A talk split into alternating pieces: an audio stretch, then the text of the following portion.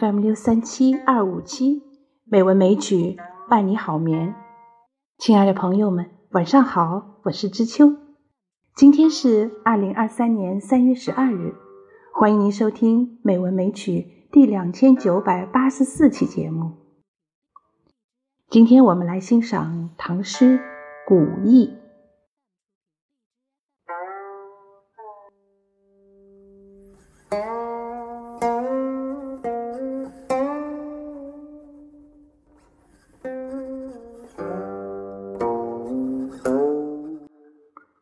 古意，唐·李颀。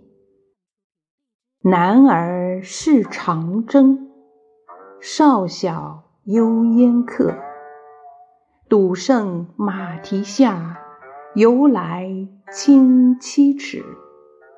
杀人莫敢前，须如未毛折。黄云龙底白云飞，未得报恩。不得归。辽东小妇年十五，惯弹琵琶能歌舞。今为羌笛出塞声，使我三军泪如雨。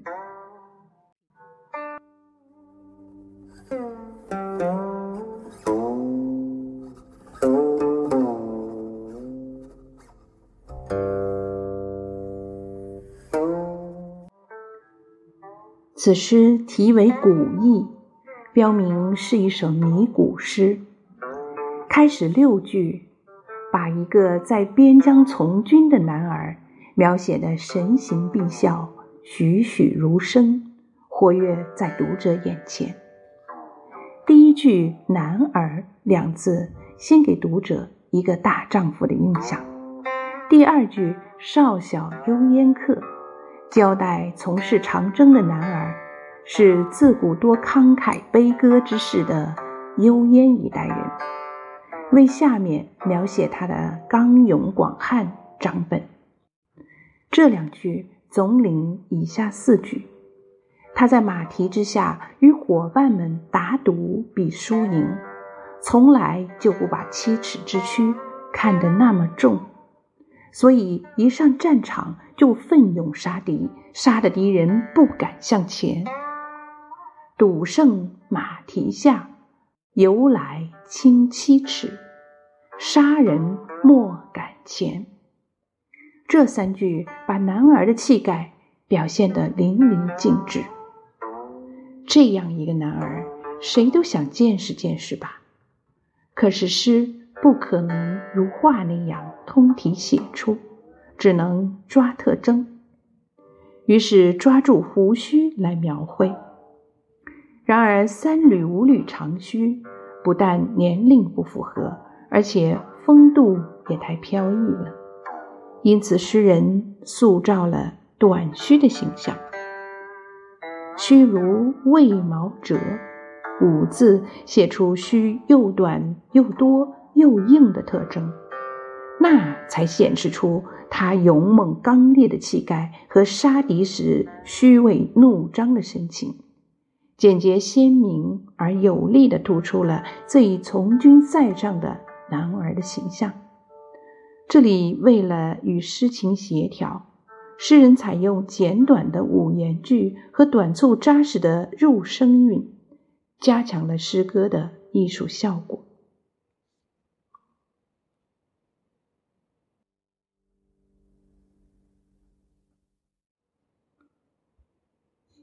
接下去，诗人又用“黄云笼底白云飞”一句，替诗的主人公布置了一幅背景。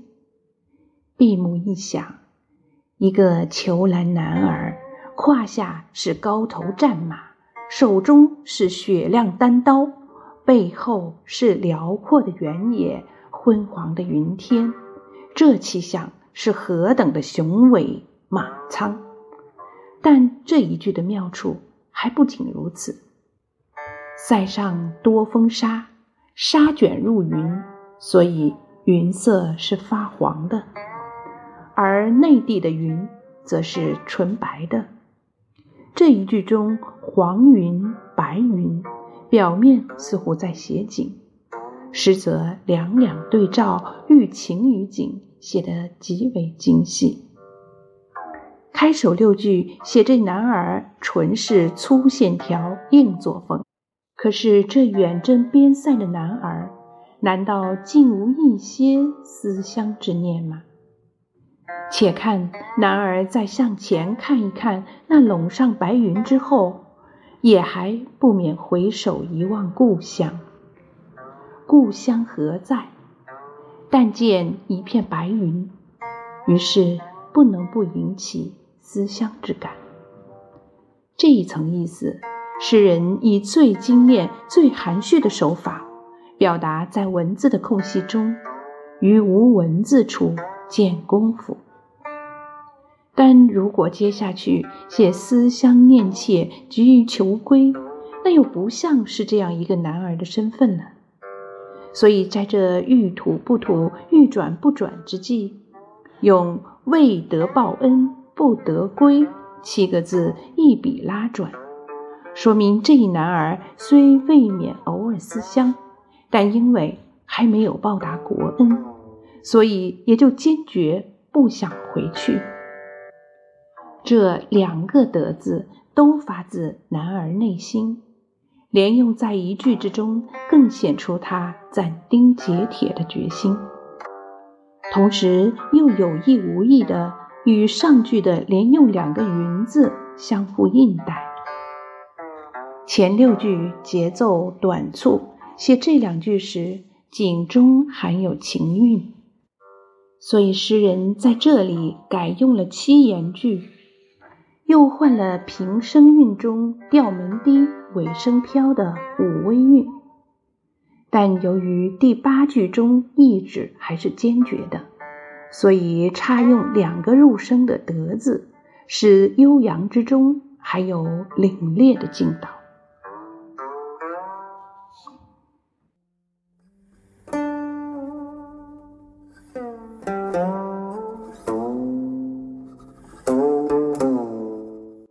一般想法再写下去，该是根据“未得报恩不得归”而加以发挥了。然而出乎意外，突然出现了一个年仅十五的辽东小妇，面貌身段不必写，人们从她的妙龄和惯弹琵琶、能歌舞，自可想象得出。随着辽东小妇的出场，又给人们带来了动人的羌笛出塞声。前十句有人物，有布景。有色彩而没有声音，今为羌笛出塞声这一句，少妇吹出了笛声，于是乎全诗就有声有色。羌笛是边疆上的乐器，出塞又是边疆上的乐调，与上文的幽烟辽东贯穿在一起，这笛声。是那样的哀怨悲凉，勾起征人思乡的无限情思。听了这一曲，不由使我三军泪如雨了。这里诗人实际上要写这一个少年男儿的落泪，可是这样一个硬汉，哪有一听少妇羌笛就会激动的道理？所以诗人不从正面。写这个男儿的落泪，而写三军将士落泪，非但落，而且落得如雨一般多。在这样尽人都受感动的情况下，这一男儿自不再例外，这就不用明点了。这种轰云托月的手法，含蓄而精炼，功力极深，常人不易做到。此外，这四句采用了赏声的七诗五五雨三个字，收音都是向下咽的，因而收到了情韵并茂的艺术效果。全诗十二句，奔腾顿挫而又飘扬含蓄，首起六句，一气贯注，到虚如未毛折一句顿住，黄云笼底白云飞一句忽然飘荡开去，未得报恩不得归一句又是一个顿挫。以下至笔凌空，忽现辽东小腹，一连两句似与上文全无干涉。今为羌笛出塞声一句，用金字点醒，羌笛出塞又与上文的幽咽辽东呼应。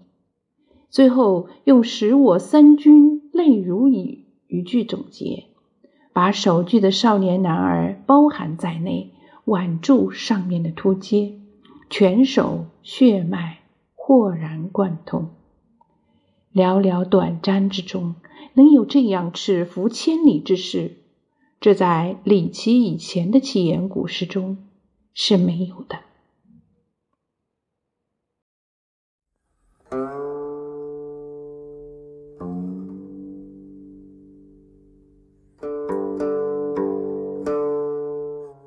再一次来欣赏这首诗。古意，男儿事长征，少小幽烟客。赌胜马蹄下，由来轻七尺。杀人莫敢前，须如魏毛折。黄云笼底白云飞，未得报恩不得归。辽东小妇年十五，惯弹琵琶能歌舞。今为羌笛出塞声，使我三军泪如雨。